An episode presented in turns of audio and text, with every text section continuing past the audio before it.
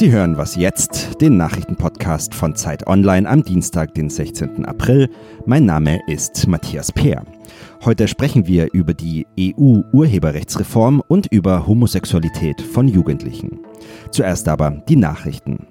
Nach dem Großbrand in der Kathedrale Notre Dame verspricht Frankreichs Präsident Emmanuel Macron, das Pariser Wahrzeichen wieder aufzubauen. Das ist laut Macron das, was die Franzosen erwarten. Das berühmte Gebäude hat davor stundenlang gebrannt. In der Nacht hat dann die Feuerwehr gemeldet, dass der Brand unter Kontrolle ist. Die Einsatzkräfte gehen davon aus, dass die Struktur des Gebäudes gerettet wurde.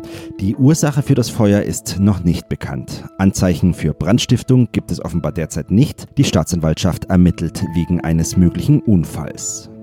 Wie der US-Präsident Schweigegeld an eine Pornodarstellerin zahlte, das stand zuerst im Wall Street Journal. Für ihre Berichte über Donald Trump und seine angebliche Affäre mit Stormy Daniels hat die Zeitung jetzt den Pulitzerpreis erhalten. Auch die New York Times ist ausgezeichnet worden für ihre 18 Monate lange Recherche über Trumps Geschäftsimperium.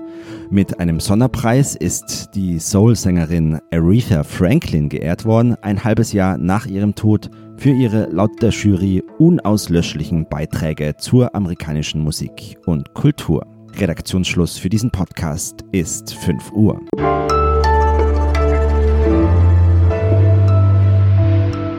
Hallo und herzlich willkommen. Hier ist Fabian Scheler. Ich grüße Sie. Vorab äh, Mails zur Sendung oder zu den Themen unserer Sendung wie immer an wasjetzt.zeit.de und vielleicht ja auch zu unserem ersten Thema, der Urheberrechtsreform der EU.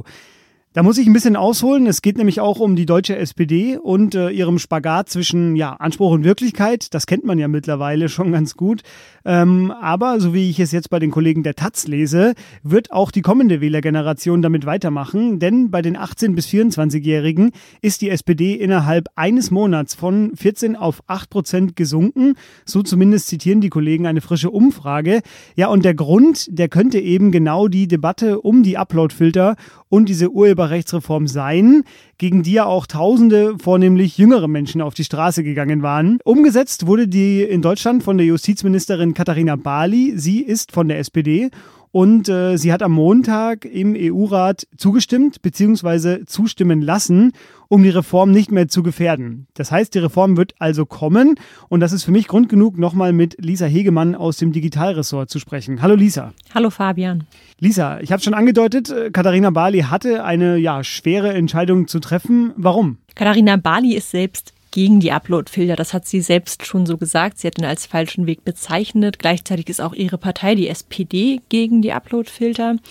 Und die SPD hat sich zum Beispiel auch mehrheitlich gegen die Upload-Filter ausgesprochen. Auch die Urheberrechtsreform haben viele SPD-Abgeordnete abgelehnt. Trotzdem ist Katharina Barley eben auch Teil der Regierung und musste eben als Teil der Bundesregierung auch irgendwo das umsetzen, was eine Mehrheit will. Und das ist eben diese Urheberrechtsreform, diese Uploadfilter. Genau, weil sie hätte ja eigentlich jetzt auch theoretisch am Montag auch noch dagegen stimmen können, beziehungsweise sich enthalten können, dann wäre die Reform ja gescheitert. Das wollte sie aber eben nicht, um dieses große, komplexe Thema nicht abzuschießen. Ähm, jetzt stelle ich mir die Frage, kommen jetzt die Uploadfilter wirklich? Tatsächlich gibt es die Uploadfilter heute schon. Also YouTube zum Beispiel hat ein System, das nennt sich Content ID. Das filtert heute schon Videos zum Beispiel nach Urheberrechtsverletzungen.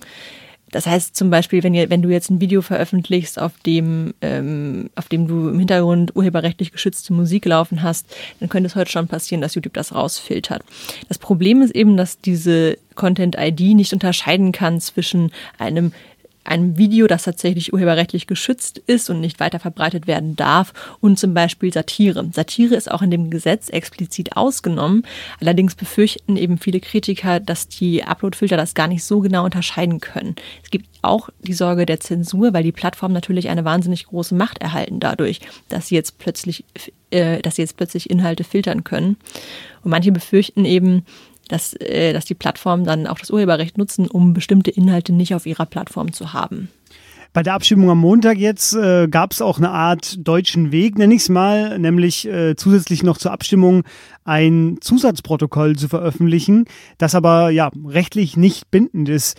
Ähm, warum hat man das gemacht und was steht da drin? Man hat das gemacht, weil die, weil die Bundesregierung nochmal deutlich machen wollte, dass sie natürlich keine Uploadfilter will. Das ist insofern wichtig, als dass es auch im Koalitionsvertrag so festgehalten ist, dass die Bundesregierung gegen Uploadfilter ist.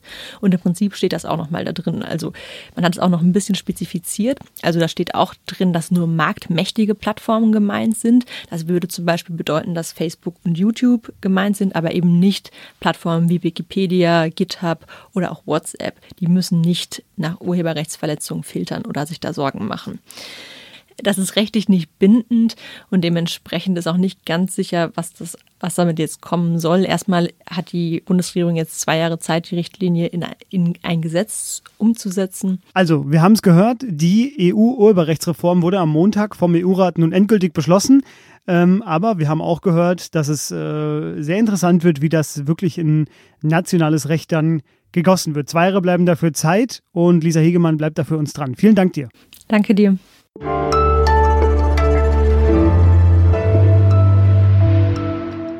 Und sonst so? Und ich hatte noch ein zweites Buch, nämlich den kleinen Prinzen, den mir Dilek geschenkt hatte. Und weil dieser kleine Prinz so viel Weißraum um die Zeichnungen bietet, habe ich dann meinen ersten Text aus dem Polizeigewahrsam in diesen kleinen Prinzen reingeschrieben, in dem ich einfach die Haftbedingungen, die Situation, wie ist das Essen, das Licht, frische Luft, die es da nicht gab, alle äh, zehn Minuten am Tag, ansonsten die permanente Dunkelheit und so weiter. Diese Geschichte habe ich aufgeschrieben und in der schmutzigen Wäsche dann meinen Anwalt mitgegeben. Und das war meine erste Wortmeldung noch aus dem Polizeigewahrsam heraus. Sie haben ihn vielleicht erkannt. Das war Dennis Yücel, der Weltjournalist, der ein Jahr lang in einem türkischen Gefängnis saß und diese Sätze kurz nach seiner Freilassung bei Maybrit Illner sagte. Nun ist eine 45-minütige ARD-Dokumentation über ihn erschienen. Unspektakuläre Rekonstruktion eines spektakulären Falls, schreibt unser Rezensent. Ja, falls Sie noch was für heute Abend suchen, Sie werden in der ARD-Mediathek sicher fündig.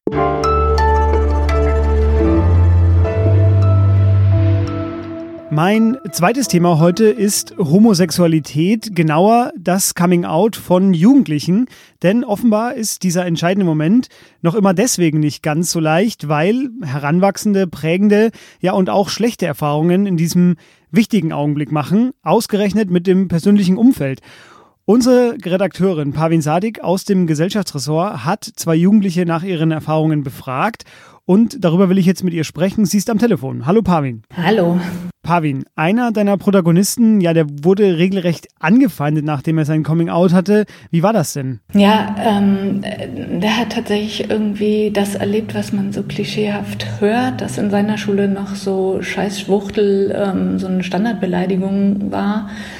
Ähm, später hat er sich dann trotzdem, ähm, also er hat sich einfach auch lange nicht getraut, überhaupt jemandem was davon zu erzählen und hat ähm, sich trotzdem seinem besten Freund dann irgendwann anvertraut und dann hat seine Clique ihn geblockt auf WhatsApp und wollte nichts mehr mit ihm zu tun haben. Er hat seinen ganzen Freundeskreis verloren. Das heißt, er hat sich dann entschieden, in der Schule gar nicht mehr darüber zu reden und hat das mit sich alleine herumgetragen. Das ist jetzt ein Fall, äh, wenn ich das richtig gelesen habe, kann aber auch zum Beispiel die Familie Schwierigkeiten bereiten, oder? Genau, es war bei ihm auch so, dass äh, auch sein Vater so homophobe Bemerkungen gemacht hat, ähm, weshalb er natürlich mit ihm gar nicht darüber redet. Zum Glück hat seine Mutter ganz anders reagiert, aber er hat durch all die schlechten Erfahrungen hat auch sehr lange gebraucht, um seiner Mutter überhaupt davon zu erzählen, die dann gar kein Problem hatte und das auch schon geahnt hatte und so und zu ihm steht. Aber ähm, er wusste es halt lange nicht. Er hat gedacht, sie hält es vielleicht nicht aus. Jetzt wird dazu natürlich auch geforscht. Ähm, warum ist das denn gerade für Jugendliche ein Problem? Also ähm, natürlich ist es ja schon für heterosexuelle Jugendliche manchmal problematisch, sich mit den Veränderungen des Körpers, mit Sexualität auseinanderzusetzen, mit, mit all dem, was da auf einen zukommt. Und wenn dann noch hinzukommt, dass man vermeintlich anders ist als die anderen, ähm, dann, dann ist es oft schwierig, ähm, sich anzuvertrauen. Und das ist eines der Hauptprobleme, dass Jugendliche, selbst wenn sie gar nicht diskriminiert werden nachher, also viele machen ja auch positive Erfahrungen, dass sie das wahnsinnig lange mit sich allein herumtragen, also dass sie sich fürchten, ausgegrenzt zu werden. Und ähm, das hat wohl ähm, laut ähm, Sexualpädagogen Stefan Timmermans auch manchmal sehr langfristige Folgen, dass sie da ihr Leben lang mit zu kämpfen haben. Umso besser, dass man da aufklärt und ja, bei dem Thema weiterhin berichtet und dranbleibt. Äh, dieser Text von Pavin, der wird nämlich auch bei Twitter unter dem Hashtag Coming Out sehr rege diskutiert. Können Sie ja gerne mal reinlesen. Und er war der letzte äh, des Zeit Online Schwerpunkts über die Pubertät. Alle Texte dazu finden Sie unter zeit.de slash Thema slash Pubertät. Äh, vielen Dank dir, Pavin. Danke dir. Und das war was jetzt an diesem Dienstag. Eine neue Folge dann morgen wieder. Tschüss.